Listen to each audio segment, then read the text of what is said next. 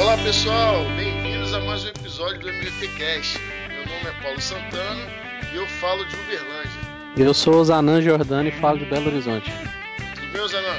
Tudo jóia? Como é que vai? Maravilha, mais um episódio. Estamos muito felizes por todos os feedbacks, pelo barulho que o nosso MVPcast vem fazendo, não é isso?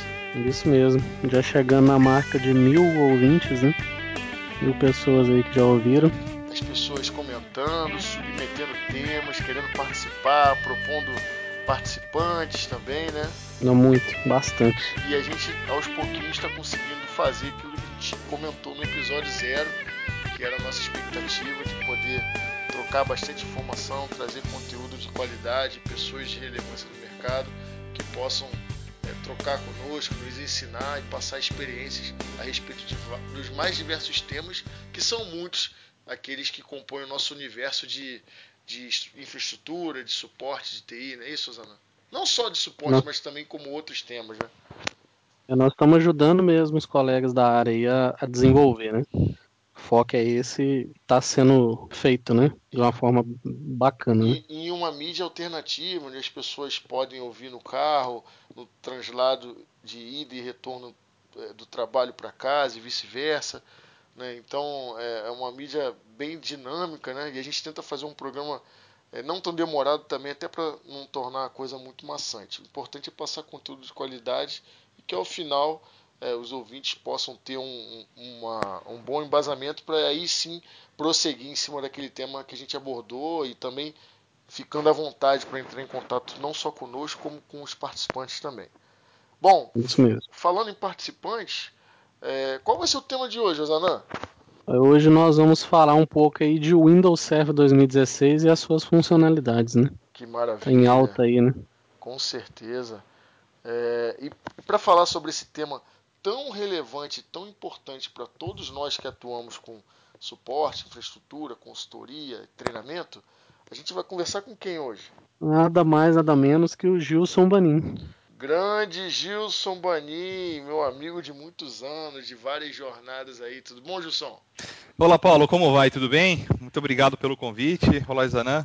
Estou muito feliz por estar aqui e vamos lá. Temos bastante informação para compartilhar com vocês hoje e para os ouvintes também. Maravilha. Primeiramente, como a gente sempre faz, agradecer pela disponibilidade, pelo tempo que você está cedendo para nós, gravando aí tarde da noite, abrindo mão aí do seu descanso tá? E por um, por um, um bem maior, que é passar conhecimento, né? Você faz isso já a longa data aí e te agradecer. E já engatando, já vou te começar é, abordando você. É, passa pra gente um pouquinho sobre a sua trajetória na área de TI, faz um, um breve resumo. Seu, seu currículo é extenso, né? pesado, é aquele de 10 folhas, né? mas faz um, faz um resumo aí pra gente é, claro, da, legal, da bacana. trajetória aí na área de TI. Eu vou fazer uma, uma, voltar um pouco no passado, falar um pouquinho da, da, trajetória. Eu acho bem legal falar sobre dados históricos, não só da carreira, porque todo mundo tem um início. É, ao longo do tempo você vai se desenvolvendo, você vai se identificando para qual caminho você quer seguir e chega o um momento que você assume uma, a sua identidade mesmo é, dentro da área de tecnologia. Eu sou do interior de São Paulo, de uma cidade chamada Avaré, interior de São Paulo. É, morei lá até os 19 anos. É, já tinha o dom da, da, das exatas, né, já adorava números. Acabei prestando vestibular na Universidade Estadual de São Paulo, na Unesp, e fui estudar matemática na cidade de São João do Rio Preto, interior de São Paulo. Estive lá durante seis anos. É, meu curso era noturno, então durante o dia eu trabalhava já comecei a trabalhar na área de tecnologia, fiz um estágio numa empresa e depois fui promovido a sair dessa, dessa empresa, fui trabalhar numa outra consultoria, uma, uma consultoria pequena que trabalhava com pequenos e médios clientes na, no interior de São Paulo, pelo fato uh, do tamanho das empresas, dos negócios do interior também. Mas lá eu já tive uma identificação na área de redes de computadores, sistemas operacionais, é, por ironia, né, apesar de eu trabalhar hoje mais com sistemas operacionais é, da Microsoft, né, até pelo fato de trabalhar na Microsoft hoje, mas eu comecei a trabalhar com Linux, eu trabalhava com Open Source, mas aí o mundo Microsoft foi se aproximando de mim, eu gostei muito de trabalhar com, com os produtos da Microsoft, terminei a faculdade, é, me transferi para São Paulo, trabalhei numa consultoria que na época era um parceiro da Microsoft, isso foi em 2004. Trabalhei durante três anos, naquela época com sistemas de segurança da Microsoft, o falecido ISA Server, depois com o DMG. Trabalhei com Exchange, a versão 2007. Foi lá que eu fui MVP, como vocês. Tive a honra de ser MVP também durante um ano. Foi, foi muito legal. Foi, foi a primeira oportunidade que eu tive de viajar para fora do Brasil também, foi através do programa MVP, que eu me encorajei e eu obtive recursos também financeiros para poder me preparar para ter essa primeira experiência internacional. Eu fiquei muito emocionado de conhecer os MVPs, principalmente os estrangeiros, né, na qual eu lia livros, assistia apresentações e também lia livros. Pelo fato de eu ser, ter sido MVP nesse período é, e ter participado de maneira voluntária é, e ter treinado muitos estudantes, muitos profissionais. Naquele período eu também era instrutor oficial, era MCT, é, dei aula na K-Solution em São Paulo durante cinco anos. É, nesse período foi bem intenso, porque eu dava treinamento à noite, das sete da noite às onze horas, e sábado o dia inteiro. Então, eu trabalhava na consultoria das nove às dezoito, às dezenove horas eu ia para a escola, dava aula até às dez e meia da noite, e de segunda a sexta, e de sábado eu dava aula o dia inteiro. É, era realmente a paixão, eu sempre gostei de ensinar, de lecionar, e era duas coisas que me agradavam, né? Falar sobre redes, segurança, sistema operacional e também uh, transferir conhecimento, que foi algo que eu aprendi na faculdade. Eu fiz licenciatura e dei aula de matemática também, no, no cursinho na época, na minha, logo depois da minha formação. E isso te, te formou uma base também como professor é, e foi, foi muito enriquecedor. E dali é, eu tive a oportunidade para entrar na Microsoft, inicialmente como terceiro, é, o Fábio Rara, na época, é, também contribuiu muito para isso, uma pessoa que eu admiro muito. Inclusive, eu convidei ele para fazer a, o prefácio do meu livro, que eu lancei agora semana passada. A gente vai falar sobre ele também mais à frente. E de lá eu fiquei dois anos como especialista de produto, trabalhei com Rara e fui evangelista técnico, né, o que a, a Microsoft chama de TE, que é o Técnico Evangelist. Rodei o Brasil inteiro, fiz várias palestras no TechEd junto com ele e outros profissionais. Formei muitos profissionais, muitos deles viraram meus amigos. Eu tenho, né, como, como amigo até hoje. E aí eu fiquei numa situação onde o pessoal da Microsoft me achava, o pessoal de, de sales da Microsoft me achava um pouco mais técnico, e o pessoal de técnico me achava muito sales. Aí eu ficava um pouco em cima do muro, porque eu falava um pouco de licenciamento, falava sobre funcionalidades mais técnicas também, mas a minha, a minha, o meu DNA a minha paixão sempre foi tecnologia, então sempre foi levar realmente a carreira para o lado mais técnico. E eu decidi me aplicar para uma vaga de PFE, que é a, a, a posição de Premier Field Engineer. É a posição hoje no Brasil mais técnica que existe. É, a PFE hoje tem três, tem três principais funções, que é trabalhar com clientes que têm o contato Premier de suporte para missão crítica. Então a gente atende praticamente os os maiores, é, as maiores empresas hoje do Brasil. É, essas empresas estão mais localizadas nos grandes centros, como São Paulo, Rio, Brasília, governo. E a gente faz praticamente três coisas. A gente ajuda a melhorar o que o cliente já adquiriu na perspectiva tecnológica. Então, se ele adquiriu o Windows Server, a gente vai ajudá-lo a otimizar, implementá-lo da melhor forma. Então, é um trabalho proativo e análise de risco. Uh, o segundo trabalho é um trabalho reativo, então quando o cliente tem um problema crítico que está gerando impacto no negócio, está perdendo dinheiro, é, ele abre o chamado e a gente é escalado para ajudar a resolver, junto com a equipe de engenharia remota, o pessoal que nós chamamos da fila, né, é, o, é, o, time de engenheiros que fica na fila que abre o chamado, a gente vai em campo e juntos a gente tem um, um objetivo em comum que é resolver o problema do cliente uh, de uma maneira mais rápida possível. E a terceira a terceira função nossa é fazer o que eu sempre gostei de fazer, que é dar treinamento, é ensinar, que foi que é são os workshops. Né? Os clientes Premier usam algumas horas de contrato, são debitadas do contrato Premier, que é contrato anual, que ele pode utilizar para transferência de conhecimento. Ele pode capacitar a equipe técnica do time para conhecer o que há de melhor sobre as nossas tecnologias. Então, eu já eu entrego na Microsoft treinamentos de Active Directory, de ADFS, eh, de Virtual Machine Manager, de Hyper-V e agora de Azure. Essa transição é, aconteceu recentemente, há uns dois anos atrás, eu acabei optando em continuar como PFE, ainda sou PFE, mas eu optei por focar mais realmente em serviços na nuvem, especialmente por causa do Windows, do Microsoft Azure. É, até três anos atrás ainda a aderência ao serviço não era tão grandiosa, mas nos últimos dois anos para cá é, não se fala mais em outra coisa do que não que seja cloud computing. Você deve estar acompanhando nisso, é, não só por serviços da Microsoft, mas como serviço da Amazon, do Google ou do Facebook, ou essas empresas. É, essa é uma tendência. As empresas deixarem de comprar o bem, comprar o servidor, o rack, pagar energia elétrica e pagar isso como um serviço. E aí vem aquela questão também, fala assim, poxa vida, é, será que todo mundo vai para a nuvem? Não vai? Eu lance, acabei lançando um livro sobre um, um serviço on-premises, mas Isso. que o Windows Server também pode rodar na nuvem. Né? Então, é uma pergunta frequente também é, sobre será que o Windows Server 2016 as empresas vão apostar no, na adoção pelo fato da maioria, talvez nem todas, já estão planejando a adoção da nuvem? Maravilha. Osanã, convidado bom é assim, já antecipa a pauta, já se antecipa as perguntas. É isso aí. então, é ótimo. Não é?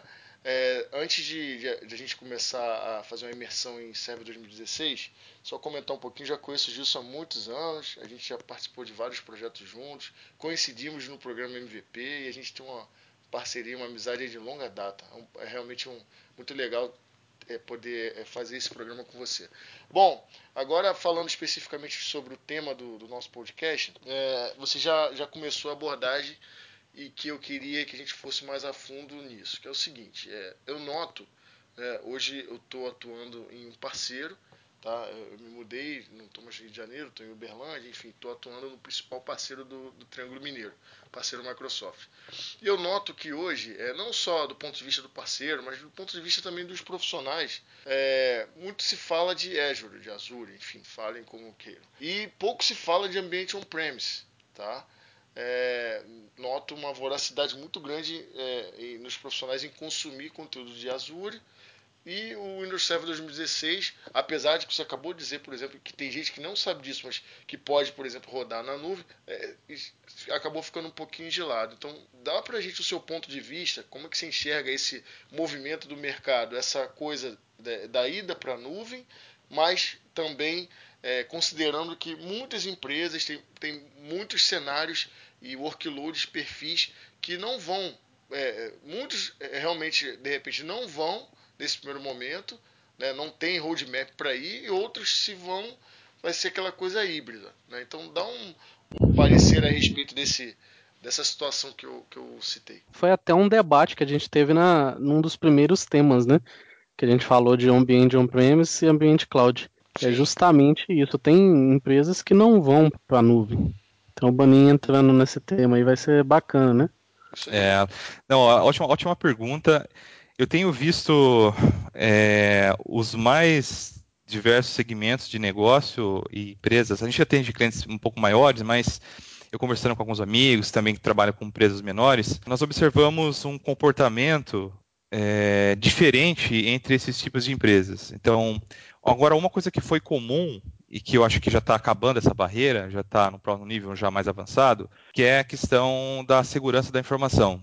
A gente, nós estudamos a vida inteira a tecnologia na qual nós comprávamos o servidor, comprávamos a licença, íamos até ele, instalávamos no rack, atualizávamos, é, íamos até o servidor quando nós tínhamos é, necessidade de fazer uma manutenção física e estar próximo, e ter aquela coisa realmente de lidar como se fosse um animal de estimação, o servidor. É, e na nuvem a gente lida como se fosse gado. Então a gente é, tem, tem até uma frase no livro que eu coloco, né, que fica até engraçado, porque é isso, a gente tem que perder um pouco aquela afinidade, aquela paixão de citar o servidor do seu lado, embaixo da mesa, e realmente se preocupar mais para o negócio. As empresas menores, elas ainda são um pouco mais conservadoras nesse sentido de migração ou de adoção de um serviço. Mas a gente tem notado que quando a empresa coloca o pé lá na nuvem, é, dificilmente ela volta, porque ela percebe que se a empresa não é uma empresa de tecnologia, o foco dela não é vender isso, é uma lá, uma padaria, uma empresa que vai trabalhar com madeira, uma empresa de logística e que o negócio dela é essa, então não precisa ficar sustentando um, um ambiente on-premise. Mas a maioria das empresas, as maiores principalmente, durante décadas, o investimento sempre foi on-premises. Então teve, ah, é, eu posso dividir em três paradigmas. Tudo que era físico, aí dos oito anos para trás virou, virou virtual, teve um ganho significativo, e agora a terceira leva é a decisão de, ó, eu vou para a nuvem ou não vou para a nuvem. Então tem muita questão da sensibilidade da informação. Tem empresas que optam em deixar um ambiente híbrido. Inclusive, essa é a aposta que a Microsoft uh, tem, e eu acredito muito nisso realmente. Uh, eu estou todos os dias em clientes e eu tenho visto clientes que estão fazendo a extensão do seu data center para o Azure, mas não estão movendo 100% do ambiente para lá. Então, eles preferem definir com a equipe o que vai ser mantido on-premise, inclusive para ter o retorno de investimento que já foi feito. Porque tem empresa que já construiu um data center, comprou hack, já investiu alguns milhões ali de reais e que talvez nesse momento não é, não é o momento ideal para levar para a nuvem. Mas uma coisa é certa, é, você ter um ambiente on-premises bem estruturado, saudável, aí volto a falar do Windows Server novamente, vai facilitar muito essa transição de levar um serviço para a nuvem, né, é, para o Azure, principalmente porque o data center do Azure, a base dele, ele, ele é construído em cima do Windows Server 2016. Tudo que nós conhecemos, por exemplo, como nós vamos falar sobre uma Virtual Network, uma VNet no Azure. Uma VNet no Azure nada mais é do que um serviço de SDN, de Software Defined Networking, que está rodando no Windows Server 2016. É, o, que orquestra, o que orquestra a parte de orquestração de, de resources, de recursos lá no Azure, é um recurso no 2016 chamado Network Controller. É, o Hypervisor, uma pergunta frequente, poxa, que Hypervisor que é? Bom, o Hypervisor é uma, uma variante do Hyper-V. Então, quando a gente cria uma máquina virtual lá no Azure, nada mais está tá rodando por trás ele é um hypervisor baseado numa versão core com Hyper-V instalado, que é o ambiente on-premise. Então, a curva de aprendizado, principalmente de cloud, os conceitos de alguma coisa definido por software, então armazenamento definido por software, compute definido por software, network por software, o alicerce dele é o Windows Server 2016. Então, tem muito cliente rodando on-premises ainda. Acho que está em momento de transição, essa ida para a nuvem, mas com cautela. Né? Tem clientes que realmente precisam ter, se sentir um pouco mais seguros, eles precisam conhecer quais são as certificações que o Azure tem sobre segurança da informação. Mas uma coisa é certa, uma, o Azure tem muito mais certificação do que muitos data centers de muitos clientes. E a gente percebe isso na hora que realmente a gente faz algumas perguntas de análise de risco e a gente vê que ele, muitas vezes ele vai estar muito mais seguro lá é, na nuvem do que on-premises. É, Gilson, isso, isso até demonstra isso para os analistas e profissionais que às vezes estão seguindo uma trilha para aprendizado na parte Microsoft, para eles verem que, que tem que se aprender a base mesmo, aprender o Windows Server para também você chegar na, na, parte de nuvem, né? O pessoal Excelente. fica muito preocupado com isso. É verdade, Zona. Eu acho que essa informação é legal porque, principalmente essa geração nova que está chegando agora, os, os alunos estão saindo das universidades, estão começando a entrar no mercado de trabalho. É... Hoje, hoje a informação é muito vasta, a gente consegue realmente encontrar informação de qualidade, se você é um, for um autodidata e tiver disciplina para estudar, mas as informações hoje ela é muito as pessoas, principalmente as, as pessoas de TI, né, em, em geral, tem conhecimento de muita coisa, só que num nível muito baixo. É, e são poucos aqueles que conhecem pouco, só que numa profundidade maior. E o que me preocupa um pouco é realmente essa geração de que tudo vai nascer na nuvem, mas faltar o alicerce, aquele core, o que está rodando por trás é, é, fundamental. Então, conhecer o on-premises para subir para a nuvem depois, é, eu acho que é mais rico esse caminho do que simplesmente rodar tudo lá. Mas eh, a gente também não pode ficar preso a isso, né? Vamos imaginar que uma startup seja criada agora. Eu, o Paulo e você criamos uma empresa agora, decidimos ser sócios. Você acha que a gente vai comprar um servidor? É, ou a gente vai comprar um servidor para rodar o Exchange, para rodar um SharePoint on-premises? Não vai, né? As empresas que nascem hoje, elas já vão nascer um, na nuvem. Pois é, deixa eu só fazer um parênteses, Gilson, que é o seguinte, é, eu não tenho dados estatísticos, tá? Mas o que a gente vê de mercado, e conversa e, enfim, tem experiência, é que startup é muito dificilmente, para falar a verdade, eu não conheço nenhuma que iniciou com, comprando hardware. Hardware no sentido de servidor. Compra é, notebook para o colaborador e tudo mais. Mas qualquer tipo de outro ativo é tudo na nuvem. Isso aí, é verdade. Se você lê lá o livro Startup Enxuta, a, a, Vale do Silício, o ano passado eu, fui, terminei a minha pós-graduação lá no, na Laverne University na Califórnia. Eu tive o prazer de fazer um, um tour lá no Vale do Silício conversando, vendo as empresas, entendendo, é, todas elas, né, praticamente nasceram, né, esse, as mais antigas tinham alguma coisa em primes ainda, mas hoje já não tem mais, né, então não tem mais essa, essa necessidade. Agora, uma coisa que eu acho legal também, você deve ter acompanhado isso, é em relação ao relacionamento que a Microsoft tem com o mundo open source também, que mudou muito nos últimos anos. Eu, eu, lembro que há oito anos atrás, quando eu ia fazer uma palestra na universidade pública, principalmente no Brasil, acreditem, né? É triste isso, mas eu era hostilizado. Porque na universidade pública, o software livre, open source, ele sempre predominou. E, só que, infelizmente, muitos alunos eram, né, tinham uma, eram doutrinados para olhar o software comercial de uma maneira negativa, pejorativa, e que aquilo ali não era do bem. E hoje, é, até dados estatísticos, a Microsoft hoje contribui para o código do Linux como a Red Hat, como a IBM. A Microsoft passou a ser uma Platinum Sponsor, é uma patrocinadora Platinum da Linux Foundation, que é Sim. quem fundou a Linux Foundation é o Linus Torvalds, né, o fundador, o criador do Linux. E, e, e olhando para minha carreira também, eu tenho visto, eu estou me preparando para isso. Né, a, e a Microsoft, ela incentiva, ela, ela nos concede recursos é, técnicos para treinar, conhecer mais soluções open source.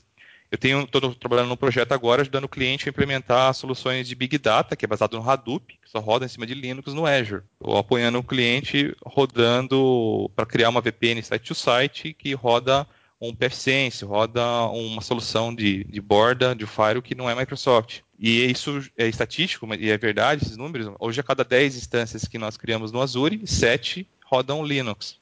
Então, rodam hoje mais instâncias Linux do Azure do que do próprio Windows Server. Pois é, eu, eu não tinha conhecimento desse, desse dado. E é muito interessante. Apesar de que, é, apesar de todas essas iniciativas da Microsoft, que há anos a gente que atua bem, bem próximo. Já vem sabendo, desde a época do System Center, tinha aquela coisa, ah, não, não tem agente para Linux, System Center não monitora Linux, e a gente fazia aquelas palestras para conscientizar, para mostrar. Outra coisa que foi disruptiva, Linux no Hyper-V, né, foi um parto para as pessoas entenderem que funcionava e tal, e, e a gente fazia palestras até para mostrar que era possível montar ambientes totalmente é, é, gratuito, né? Com Hyper-V Server, você colocando VMs, Linux, você podia ter um ambiente gratuito. Enfim, várias iniciativas. Mas mesmo assim, tem muita é. gente que ainda não não sabe, não, não, não tem esse conhecimento de que a Microsoft contribui muito é. é para o desenvolvimento do Linux. É, eu participo de, de grupos de discussão, até mesmo no Skype. Quando a gente fala de Linux em Hyper-V, o pessoal ainda assusta.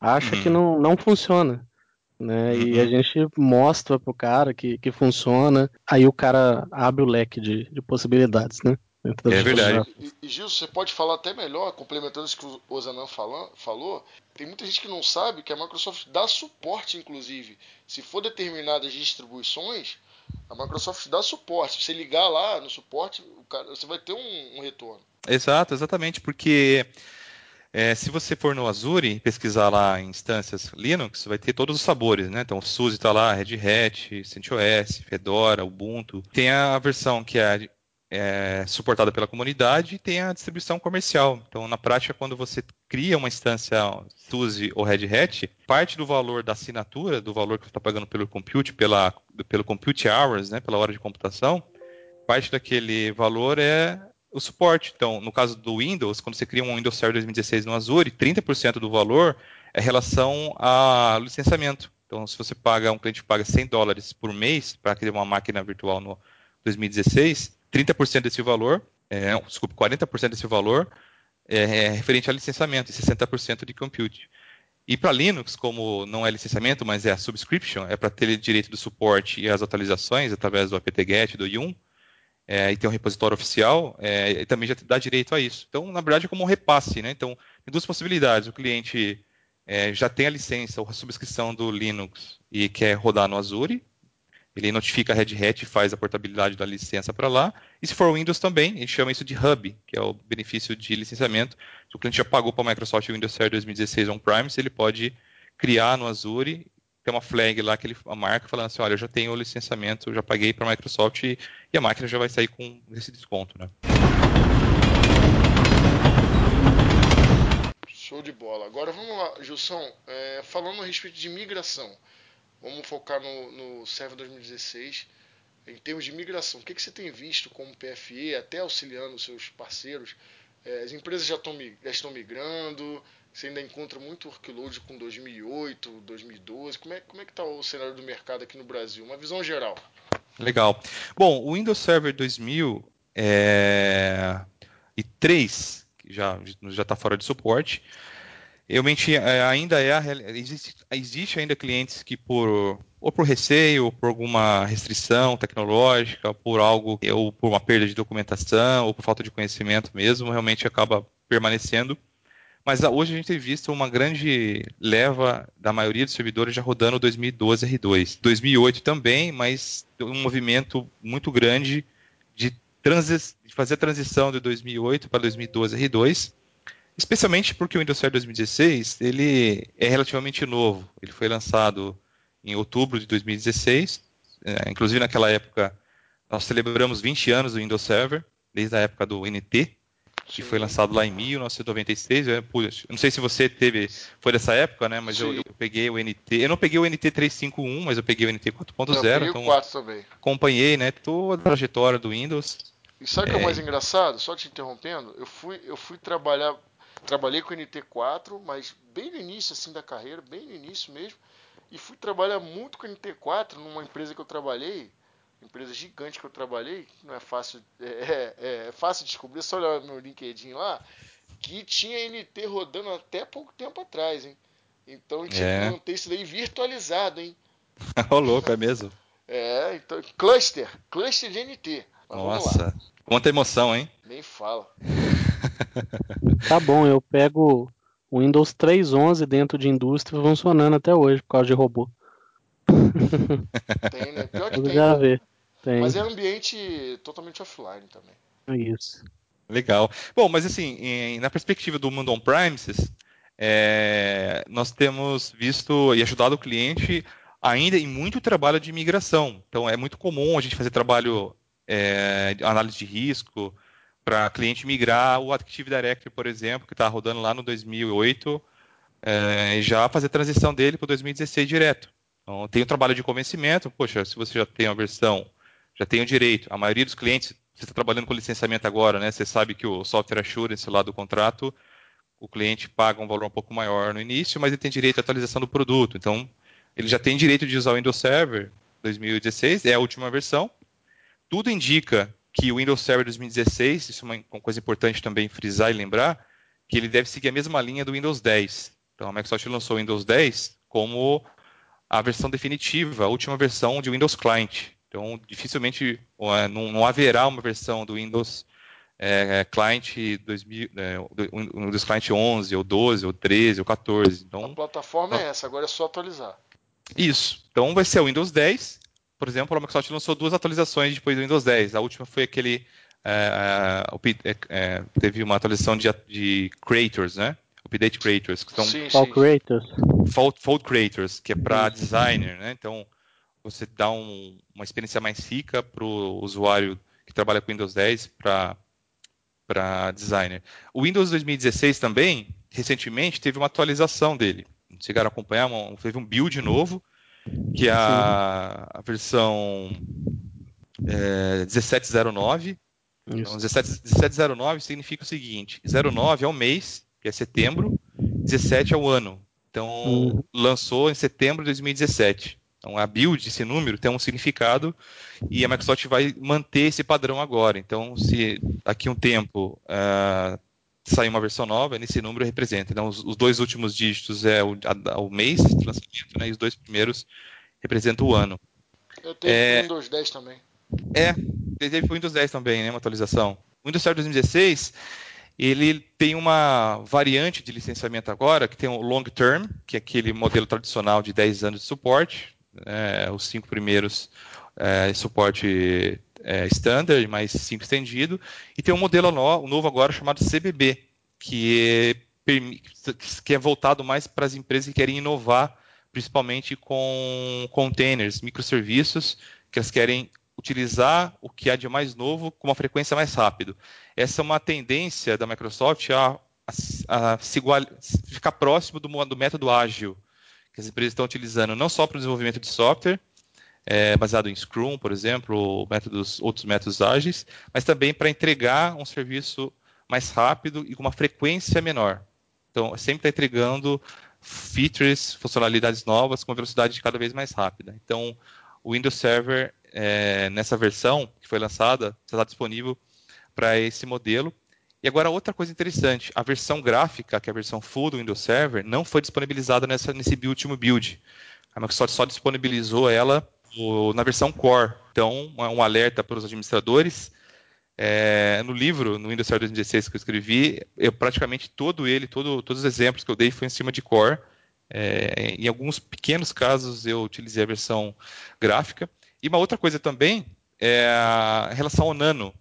Nano o Nano Server foi uma, é uma, uma tentativa da Microsoft de disponibilizar um sabor do Windows 2016 para baseado em utilizar o mínimo que um sistema operacional precisa ter para sustentar um serviço, também baseado em, em, métodos ágeis, mas a gente percebeu ah, muita incompatibilidade de drivers é, principalmente de armazenamento, a parte de storage, e não teve uma adoção em massa. Então, foram, foram poucos clientes que realmente queriam conhecer.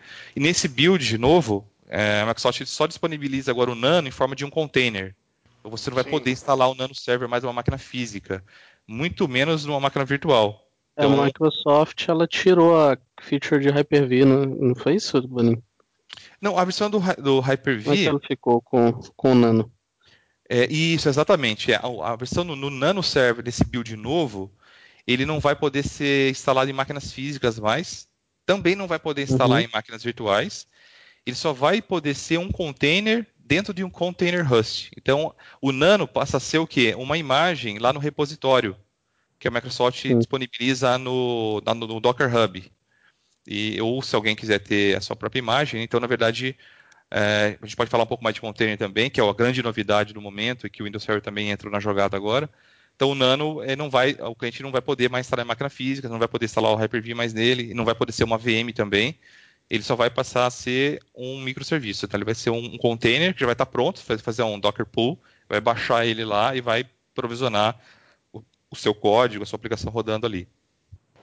Beleza, só para a gente fechar essa parte da, da migração, já seguindo para mais inovações, como containers, que muita gente ainda tem dúvida, é, muitos dos nossos ouvintes, Gilson, é, são profissionais ou consultores autônomos, é, pessoas que trabalham em pequenas empresas, prestando serviço para outras empresas, enfim, como também temos ouvintes que trabalham em empresas grandes, como nós mesmos já trabalhamos, enfim.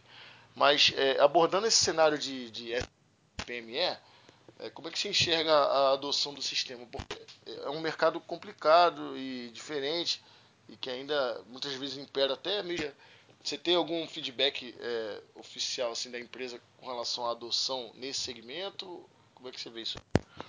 Olha, pequenas e pequenas e médias empresas tenho visto é, parceiros vendendo uma, um serviço pronto, uma solução pronta. Então é a combinação de hardware e software. O Windows Server tem uma versão para pequenas e médias empresas, que é a versão Essentials, que é fantástico, né? Um produto fantástico. Que é muito bom.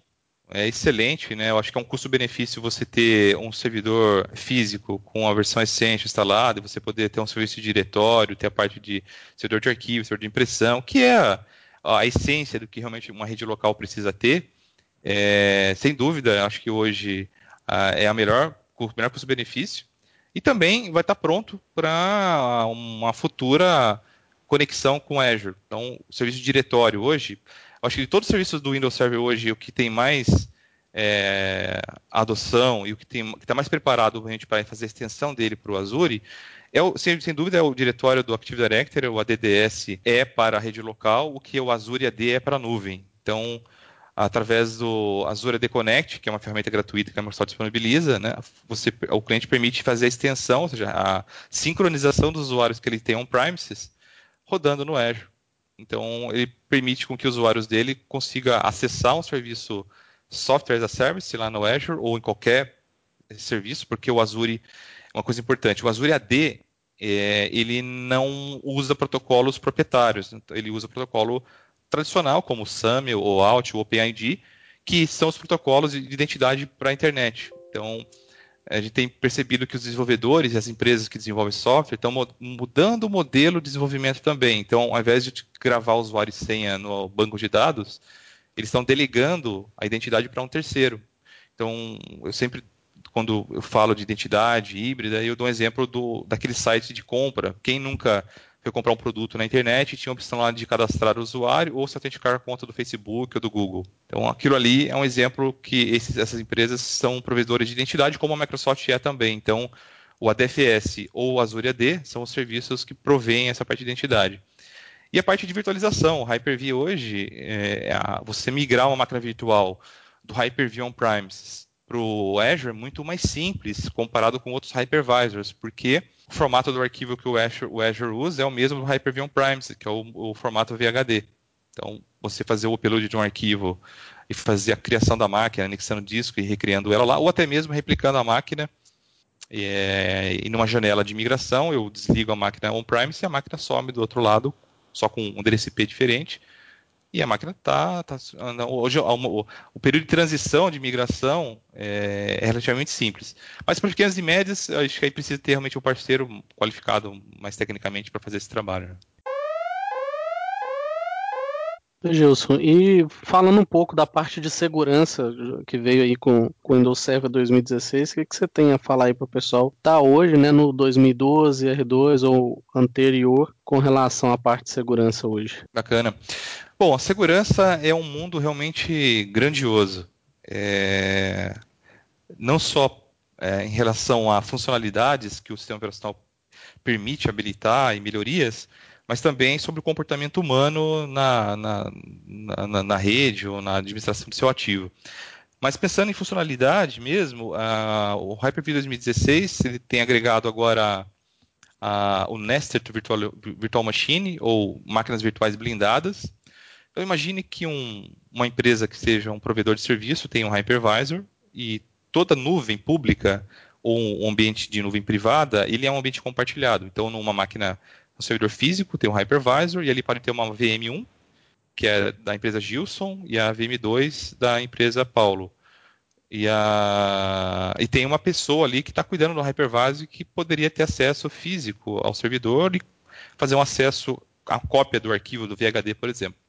O VHD ele é um, um mountable file, então se eu clico o botão direito no arquivo, ele monta como um DVD lá no Windows, né?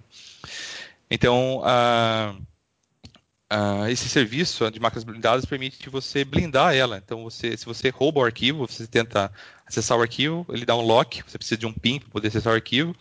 Inclusive, ele bloqueia o acesso à console da máquina virtual. Sabe aquela console do Hyper-V quando você dá um duplo clique na VM que ela abre para você? Você sim, fazer sim. um logon? Então, aquilo ali também dá um lockdown. O usuário não consegue também fazer o, o, o administrador do tenant, nós chamamos, né? Do tenant ali que cuida do, da, da fabric, do, do hypervisor, do ambiente físico mesmo se ele tiver acesso físico, ele dá um duplo clique na máquina virtual, a máquina lá fica lá, indisponível, é, you don't have access to, to access, não, não, não tem acesso. A única forma de acessar é o, é o, é o, é o inquilino, é o, é o cliente, através de uma conexão SSH, se for uma máquina Linux ou se for uma máquina Windows. A parte de dia, que é a parte de acesso granular. Então, na nuvem, isso é conhecido como RBAC, que é a parte de acesso granular, definir quem que vai acessar o quê.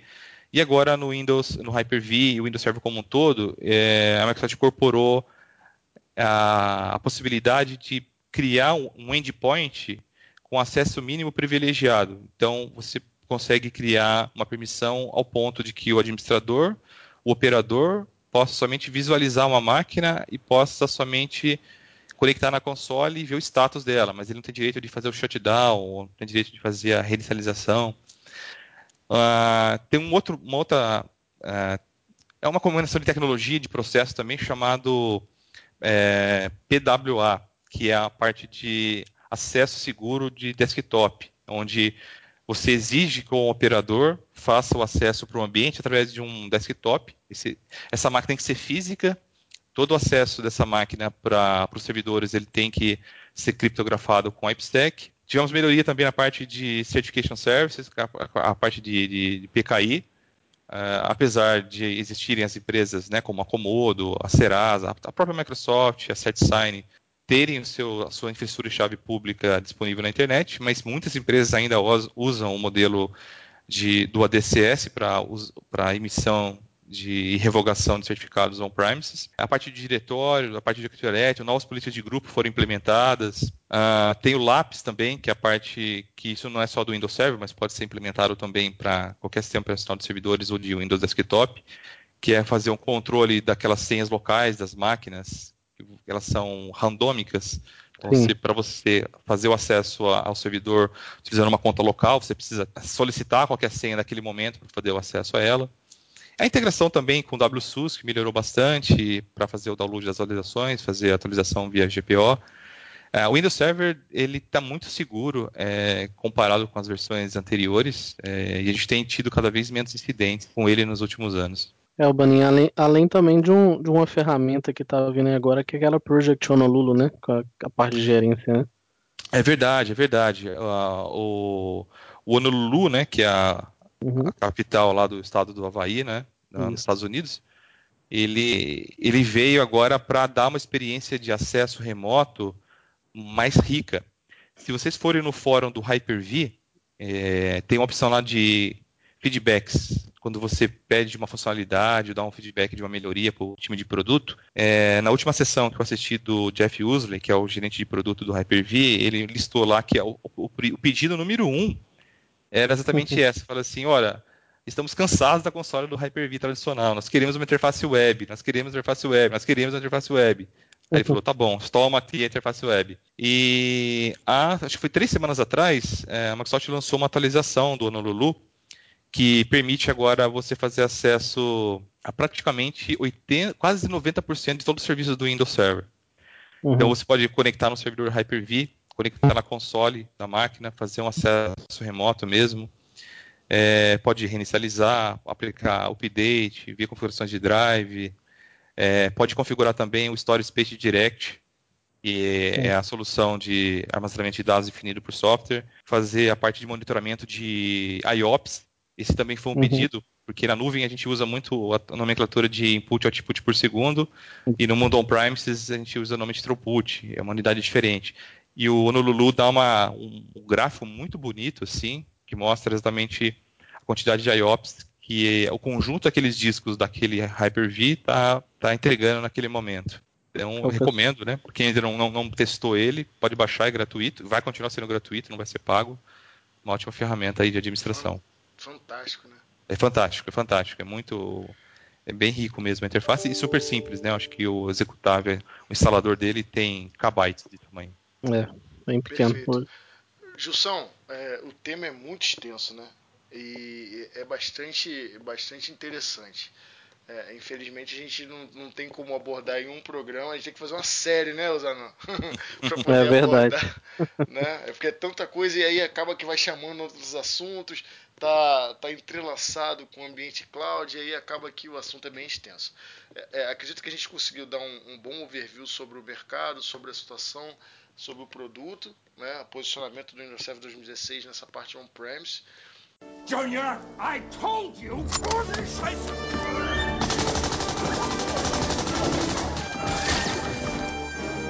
E agora a gente queria falar um pouquinho a respeito de um, de um, de um quadro que a gente tem no programa. São, na verdade são dois. Um, é, a gente pede para o nosso convidado ele indica, fazer uma indicação de livro, tá? é, livro ou livros que sejam relevantes para os nossos ouvintes, seja é, tecnicamente é, para a parte profissional, quanto também é, carreira, enfim, evolução e assim por diante, é, empreendedorismo, coisas relevantes para o profissional. Então a gente queria que você fizesse indicação ou indicações de livros, né, e, e que possam ser realmente relevantes para os nossos ouvintes. Legal. Bom, acho que uh, para conteúdo técnico, pensando no Windows Server 2016, eu posso citar dois livros, que é do o primeiro é do Windows Server 2016, Inside Out, que é da do Warren Thomas. Warren Thomas, é, ele é um australiano muito conhecido, acho que ele é MVP ainda também. Ele é autor de vários livros, é um livro, foi o primeiro livro de Windows Server escrito, é, só que está em inglês. E, aproveitando a oportunidade, né, divulgar também o, o meu livro. É, foi um trabalho de seis meses, eu comecei a escrever ele no, no começo de 2000, no, no meio de 2017 e terminei agora no final do mês, em janeiro de 2018. E foi lançado agora no dia 1 de fevereiro, o Windows Server 2016, Data Center definido por software. É um livro que eu reuni ah, não só a minha experiência de campo aí durante 20 anos que eu trabalho com tecnologia, mas também é, inovações, algo novo que está acontecendo. Eu vi necessidade de escrever algo que ainda não tinha no mercado, então já existe, obviamente, um livro do Indústria 16, só que em inglês, e aí eu optei por atender um mercado brasileiro, escrevendo em português. O livro é dividido em 10, em 10 capítulos, então o primeiro, livro, o primeiro capítulo de instalação, o segundo de armazenamento, o terceiro Hyper-V, o quarto capítulo sobre containers, o quinto capítulo sobre alta disponibilidade, o sexto capítulo sobre monitoramento, uh, o sétimo capítulo fala sobre networking, redes, o oitavo capítulo sobre identidade, falo sobre segurança também, o que há de novo sobre segurança no capítulo 9, e tem um capítulo bônus que eu falo sobre o Azure Stack, eu não falei muito sobre ele, mas o Azure Stack é você ter o Azure rodando no próprio, seu próprio data center. Então, aquelas empresas, por alguma regra de conformidade, algum, alguma, alguma condição que impeça a adoção da nuvem pública, ela pode entrar em contato com a Dell, com a HP, com a Lenovo, com a Cisco, que eles têm uma solução que é uma solução é, casada, é hardware e software. Então, é o, o conjunto de desenvolvimento do Azure rodando nos no servidores. Então, é um hack quando você vai ter servidores, tem um switch topo de rack, de, um, servidores que tem redundância, discos locais, tudo, toda a tecnologia que o, o, Azure na nuvem pública usa, o cliente vai ter rodando o Ubuntu Premises. Eu falo também ali como o que é essa tecnologia, ela já está disponível no Brasil.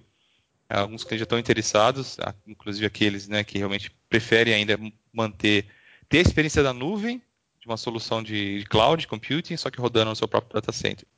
Uma coisa legal que inicialmente não era o objetivo do livro, mas no período de pré-venda eu recebi feedback, eu acabei é, atualizando o conteúdo, foi em relação ao exame de certificação do Windows Server. Hoje existem três certificações do Windows Server 2016, que é o exame 70740, 741 e 742. E aí muitos me perguntaram, eu falei, olha, não tenho esse propósito inicialmente, mas eu olhei com bons olhos, eu tinha 30 dias para atualizar o conteúdo e eu acabei conseguindo tempo e aproveitei e fiz uma atualização. E quem for comprar o livro, o livro é só digital, é só no formato e-book. É, talvez no futuro eu pretenda lançar ele no formato físico, mas por enquanto eu decidi é, entregá-lo somente no formato digital. E aí, para quem pretende fazer atualização de certificação, ou para aquele que está começando no Windows Server e quer conquistar a sua primeira certificação, eu recomendo o livro porque ele está muito é, alinhado realmente com o que a prova exige. É, a primeira prova, que é 70740. O livro já está na Amazon, só procurar lá pelo meu nome, Gilson Vanin.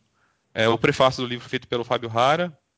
Eu, eu convidei ele a fazer, ele recebeu um grande prestígio né, esse convite, fiquei muito feliz ele ter feito o prefácio.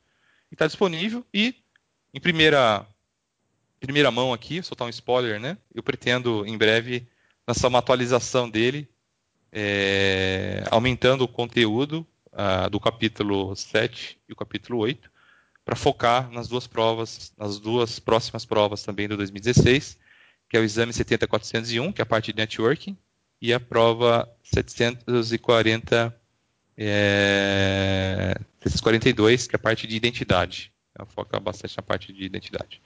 Maravilha, Gilson. Seu livro já foi indicado aqui por outros convidados, hein? Inclusive pelo próprio Fábio Rara, amigo nosso e, em comum. E adquirido por nós, né? Também, tá aberto aqui, tá aberto aqui no meu cliente aqui do Kindle. Que bom, fico feliz aí, espero feedbacks, né? Por favor, de, de críticas, sugestões. Estou super aberto para melhorar.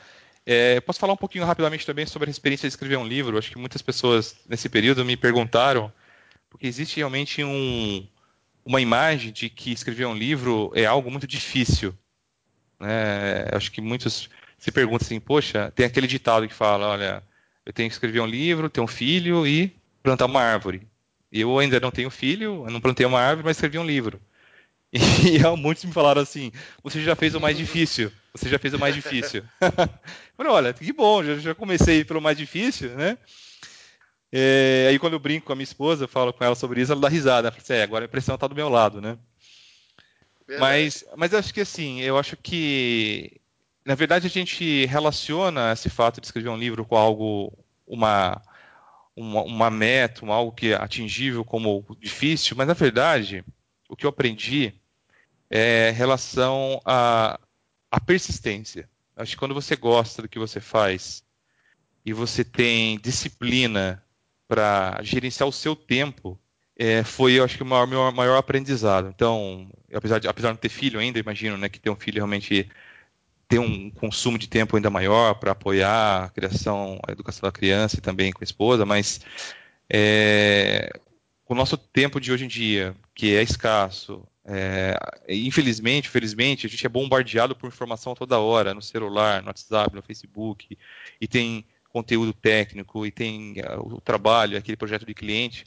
Mas eu acho que o que eu aprendi, que eu estou levando para mim, que eu acho que foi muito enriquecedor, foi ter consistência. Então, que é consistência? É você fazer um pouco por dia. Porque se eu, se eu reservo uma hora por dia e eu escrevo cinco páginas, mas que seja frequente, que eu, que eu escreva cinco páginas em um dia, na segunda, depois na terça, depois na quarta, depois na quinta, depois na sexta. Então, ao final do sexto dia, eu já tenho 25 páginas. Então, é, eu propus fazer isso. É, não me cobrei pelo fato da data de ser entregue, mas eu fui persistente, fazendo pouco, é, qualidade, é, aos poucos, mas nunca parando. Então acho que isso vale para você aprender um idioma novo, isso vale para você aprender a trocar um instrumento musical, isso vale para você escrever um livro, isso vale para você fazer esse podcast. Vocês já estão aí na sétima edição, né? Então vocês tiveram que se preparar para isso. Então Sim. acho que essa, esse é o segredo que foi que realmente, e quando alguém me pergunta, eu falei, cara, como você conseguiu fazer? Olha, o meu tempo é, é de 24 horas, que é igual ao seu né? Porque eu consegui, você não.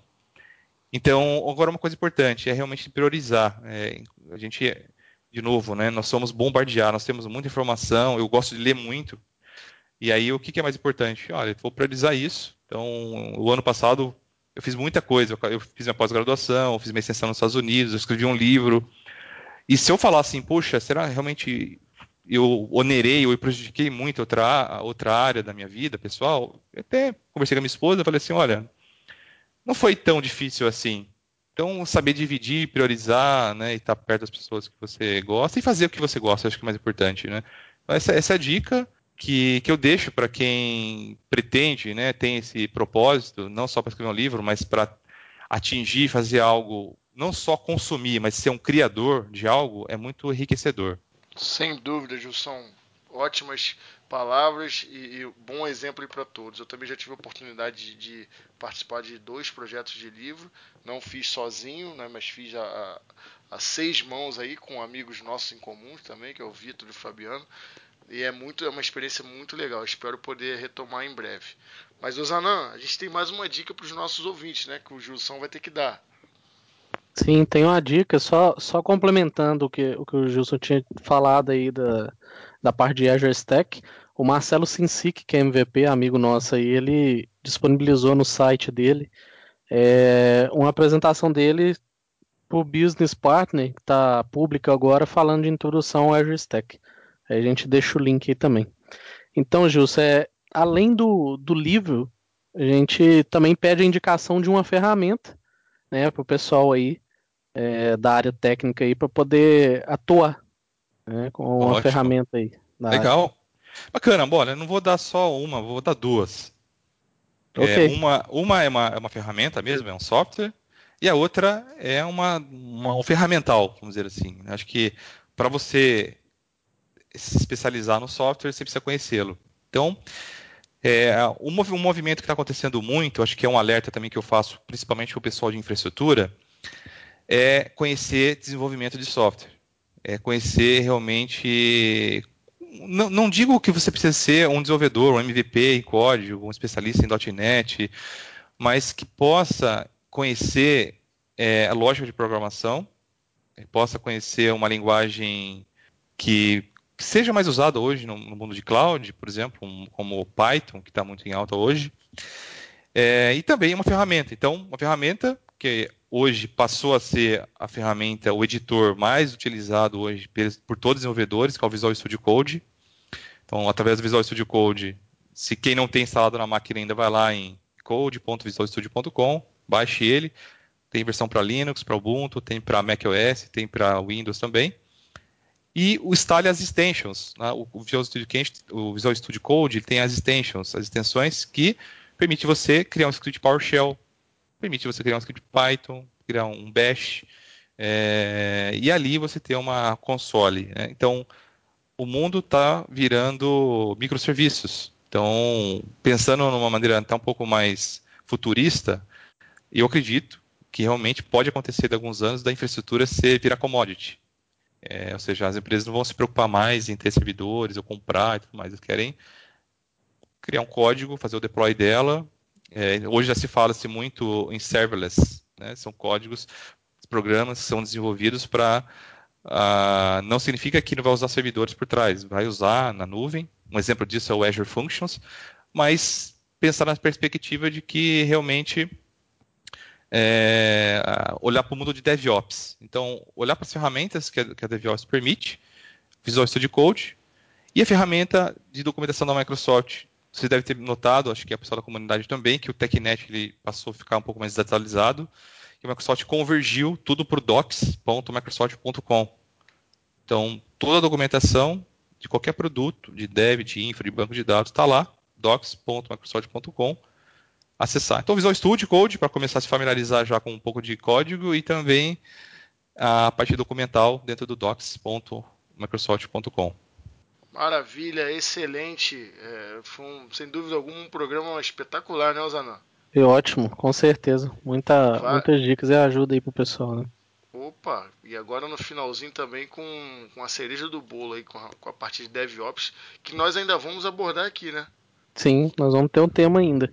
Com certeza as pessoas, os profissionais de infra, uma nova movimentação, apesar de que eu, eu, eu sou meio reticente, porque o, o Gilson ele, ele, ele fala, falou numa visão geral.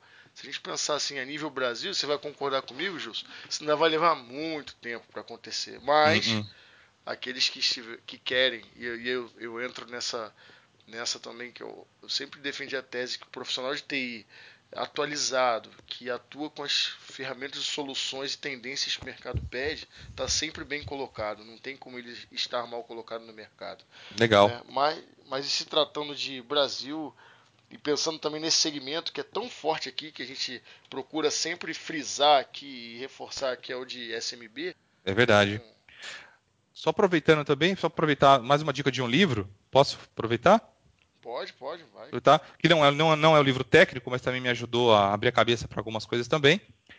É, o livro chama Incansáveis, é do Maurício Benvenuti. É, o Maurício Benvenuti, eu, ele hoje ele é um dos diretores da Starts, que é umas empresas que ajudam as startups crescerem, a progredirem, a relacionamento com investidores. E é um livro muito legal que fala sobre a cultura do Vale do Silício. E lá tem um, uma área do livro que fala sobre MVP. Mas não é o MVP como vocês são, né? Especialistas reconhecidos pela Microsoft, não são o Much Value Professional. MVP tem outro significado que é um, um produto mínimo viável. E eu adotei esse método para lançar o livro. É, porque a gente sempre faz algo e quando a gente vai lançar, a gente acha que nunca está pronto. Então, quando eu lancei o livro, eu falei assim, puxa, eu poderia ter escrito mais. Ah, isso aqui poderia ter melhorado. Mas, na verdade, se o, o David Clutter, há 20 anos atrás, não tivesse escrito o Windows NT, o Windows Server 2016 hoje não existiria. Então, ter um produto mínimo viável é importante. Você lançar uma build nova uma, uma versão nova que vai, vai ser melhorada com, com, constância, né, com uma certa frequência. Então, isso é uma coisa legal. O livro é muito bom. Eu conheci o Maurício Mivenuti também pessoalmente. Eu fui no evento na qual ele fez uma apresentação. Também essa é uma, uma dica de livro. Maravilha. Gilson, novamente muito obrigado por, por participar. Foi um, como a gente já imaginava no início do programa, foi um, um podcast muito interessante. A gente não tem a menor dúvida, né, Osana? Falando já pôs também, que os nossos ouvintes vão é, aproveitar e muito todo esse, esse nosso bate-papo. Osana, para a gente então as nossas redes antes de nós encerrarmos o nosso episódio. Vamos lá. Então, para quem aí não está não tá ciente, acompanhando sempre nossos podcasts, né?